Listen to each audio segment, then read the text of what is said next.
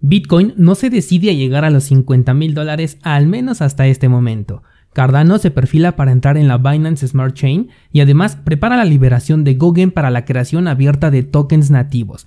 Mientras tanto, un exchange es atacado por segunda ocasión en menos de tres meses. Esto es Bitcoin en español. Comenzamos.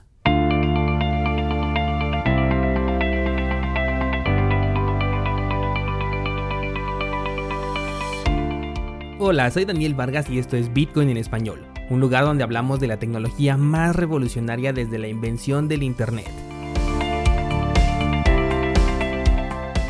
¿Crees que estoy exagerando? Ponte cómodo y déjame ser tu guía en un camino sin retorno, el camino a la descentralización.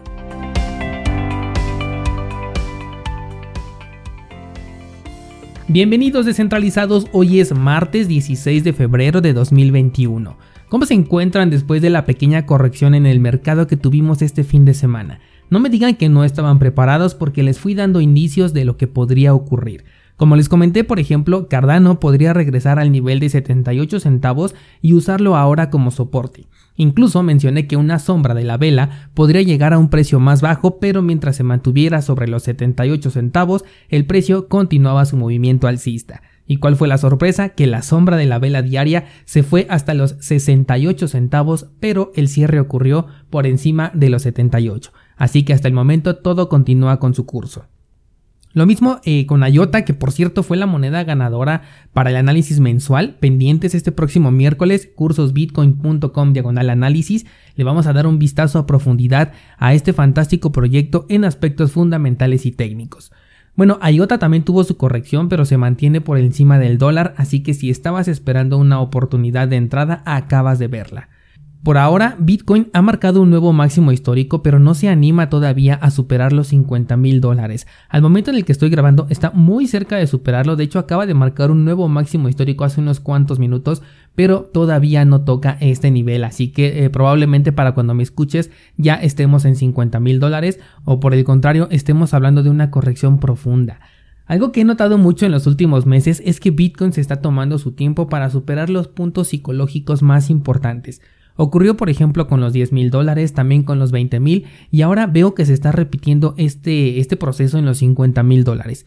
Lo que he analizado es que hay mucho movimiento especulativo en estos puntos. Las comisiones por transacción se elevan exponencialmente, esto debido a personas que consideran que el precio puede desplomarse y quieren obtener ganancias, pero cuando Bitcoin comienza a consolidar durante un par de semanas, como que esta sensación se va perdiendo, las comisiones comienzan a normalizarse y el precio tranquilamente supera este nivel y continúa con su camino alcista. En el momento en el que estoy grabando esta clase, la comisión para confirmar en el siguiente bloque con Bitcoin está en 35 satoshis, una comisión bastante económica si la comparamos con la de las semanas pasadas, que incluso en la noche o los fines de semana ya veíamos por encima de los 100 satoshis por byte. Esto me hace pensar que esta podría ser entonces la semana en la que veamos a Bitcoin por encima de los 50 mil dólares. Y sí, ya sé que la semana pasada dije lo mismo, pero es que nadie puede saber con certeza lo que puede ocurrir con Bitcoin. De hecho, les hice una pregunta por Instagram este fin de semana, solamente como ejercicio de autoinspección, y les preguntaba si estaban preparados para una caída del 80% en el precio de Bitcoin. Preparados tanto para soportar dicha caída como para poder aprovecharla, por supuesto. Y esto porque siempre tenemos esa posibilidad latente.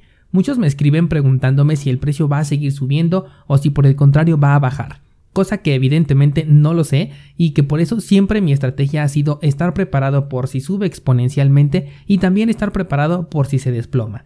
Dentro de Bitcoin no debes de meter dinero que no puedas ver depreciarse en un 80% en cuestión de tan solo 5 minutos porque puede ocurrir en cualquier momento, sobre todo cuando la sensación del mercado es alcista porque en estos puntos es cuando hay mucho interés de compra y es ahí donde una ballena puede aprovechar para vender su posición. Es por eso que solemos ver falsos rompimientos de zonas de resistencia, porque esto motiva al mercado mientras que la ballena vende su posición y eso es operar conforme las reglas del mercado.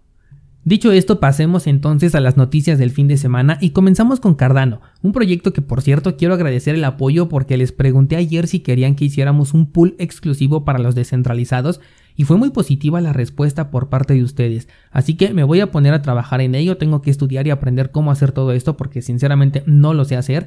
No te prometo que sea en el corto plazo porque primero tengo que aprender varias cosas, pero seguro que podemos aprovechar el próximo periodo de acumulación bastante bien, así que pendientes. Bueno, te decía que Cardano pronto va a participar en la minería de liquidez dentro de la cadena de Binance, con lo cual vas a poder obtener una recompensa. Esto será a través del proyecto Venus, el cual corre dentro de la Binance Smart Chain como un protocolo de finanzas descentralizadas. Aquí tenemos un pequeño foco de alerta descentralizado. Recuerda que la semana pasada te dije que cualquier cosa que corra en la red de Binance por defecto pierde toda la descentralización, porque esta cadena no está descentralizada y peor aún está bajo el control del gobierno chino. En segunda, ¿cómo puedes ofrecer un servicio de finanzas descentralizadas cuando no es descentralizado? Supongo que ya se volvió tan popular el término DeFi que ya nadie se pone a investigar si realmente DeFi significa finanzas descentralizadas o finanzas delegadas. De cualquier forma, el que Cardano sea utilizado para dar liquidez, para hacer staking, como método de pago o como intercambio como sea, es positivo para el proyecto, porque habla de la confianza que se tiene en él. La semana pasada, de hecho, cuando implementé los pagos con Litecoin dentro de cursosbitcoin.com, yo esperaba agregar también a Cardano, pero me encontré con la sorpresa de que CoinPayments no acepta esta criptomoneda, al menos como método de pago. Supongo que esto cambiará pronto y cuando lo haga Cardano será una de las monedas que será bienvenida en este espacio. Pasando a otra noticia, el exchange de Exmo de Londres vuelve a ser víctima de ataques dirigidos. En diciembre te platiqué sobre el robo de poco más de 10 millones de dólares de este exchange y ahora han sufrido de un ataque dirigido de denegación de servicio. No se sabe hasta el momento si hay pérdidas económicas, pero por ahora los servidores fueron saturados con peticiones de operaciones, lo cual deja inhabilitado el servicio. Esta casa de cambio incrementó sus medidas de seguridad a raíz del hackeo que hubo en diciembre, incluyendo un incentivo para el descubrimiento de errores en su servicio. Como hemos mencionado, estos ataques incrementarán con el precio de Bitcoin, así que reducir el uso de plataformas centralizadas o bien que distribuyas los fondos con los que vas a tomar ganancias resulta una excelente idea.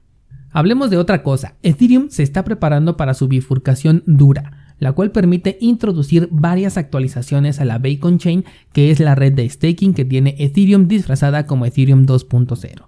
Lo que te quiero contar de esta nota descentralizado es que otro cambio que se viene con esta actualización servirá para corregir un error clave dentro del protocolo. Este error te lo voy a leer textualmente para no alterar la información y está escrito por el mismísimo Vitalik Buterin. Dice así, los desarrolladores identificaron varias instancias del protocolo que son potencialmente vulnerables a los ataques de reorganización. Estos problemas son sutiles y requieren una sincronización precisa, pero podrían haber permitido a los actores malintencionados explotar la red mientras controlaran una pequeña parte de los validadores. Estas debilidades ya se conocían antes del lanzamiento, pero se descubrieron demasiado tarde para solucionarlas a tiempo. No sé tú descentralizado, pero si yo encuentro un error antes del lanzamiento oficial, entonces considero que estoy a tiempo de corregirlo. Cosa contraria es si lo encontrara después del lanzamiento.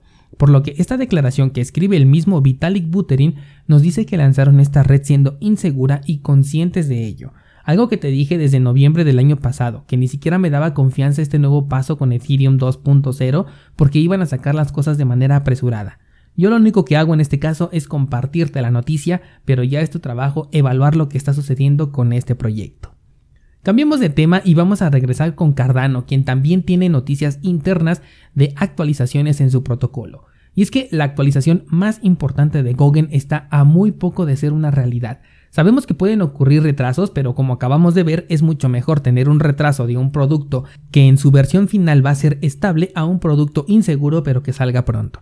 Si bien la creación de tokens en la red de Cardano ya estaba incluida en la última actualización, se piensa completar esta actualización en este mismo mes de febrero, la cual va a permitir que cualquier usuario pueda crear un token, no importa si es un token de utilidad o un token no fungible. Esto abre las puertas para que los desarrolladores y los mismos usuarios puedan crear cuanta maravilla les pase por la cabeza o cuanto token sin valor quieran crear también. La enorme ventaja que tendrán estos tokens a diferencia de los que se crean en Ethereum es que no van a necesitar ejecución de ningún contrato inteligente para poder funcionar, sino que se van a regir por las mismas reglas que tiene Cardano y eso elimina una de las puertas abiertas para que los hackers encuentren una vulnerabilidad en la programación de contratos. Esto de las vulnerabilidades suele encontrarse cada semana en Ethereum, según declara James Beck, que es el encargado de la tecnología blockchain en la que se respalda Ethereum. Además, la interacción con estos tokens nativos no va a requerir de comisiones para su uso. Lo que hacen es que trabajan con una comisión nominal que se llama valor mínimo de ADA. Esto va incluido ya dentro de la transacción que se quiere hacer y no afecta si se hacen miles de transacciones al mismo tiempo, porque esta comisión no va a trabajar en función del cuello de botella que se genere por los usuarios y sus transacciones. Así que este es uno de los avances que más estamos esperando para la red de Cardano. Con este se va a poner muy a la par de proyectos como por ejemplo Ethereum, Tesos, Polkadot, entre algunos otros que ya permiten este tipo de interacción, pero hasta el momento no han tenido ninguna adopción real ni tampoco casos de uso prácticos. Se está especulando que Cardano puede atraer a un grupo de desarrolladores muy diferentes a los que tiene Ethereum y cuyos proyectos resultantes tengan objetivos muy distintos a los que podemos ver ahora mismo con esta red de Ethereum. Sin embargo, la red permite hacer exactamente lo mismo, me refiero a servicios DeFi, exchanges descentralizados, creación de criptomonedas estables basados en protocolo, etc. Por lo que será cuestión de los desarrolladores y no de la especulación el elegir en dónde van a desarrollar su proyecto. Como punto a favor, el lenguaje de programación que utiliza Cardano resalta por tener una mayor seguridad que si lo comparamos con el lenguaje que tiene Ethereum y sus múltiples vulnerabilidades.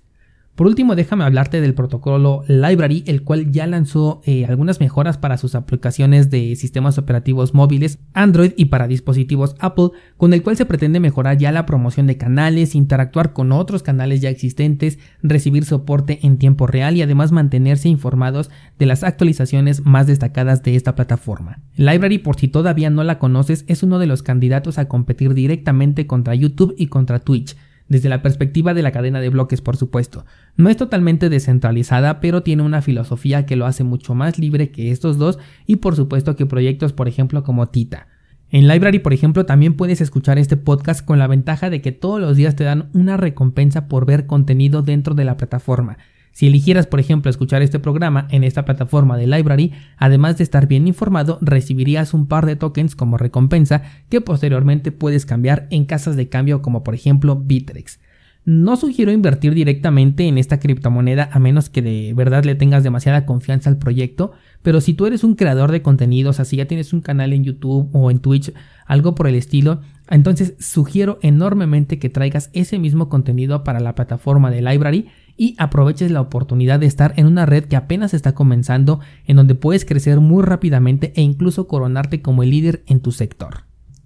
Descentralizado, no te pierdas la clase de hoy, te voy a enseñar a conectar tu cartera Electrum a tu nodo de Bitcoin, pero desde cualquier computadora que tenga una conexión a Internet.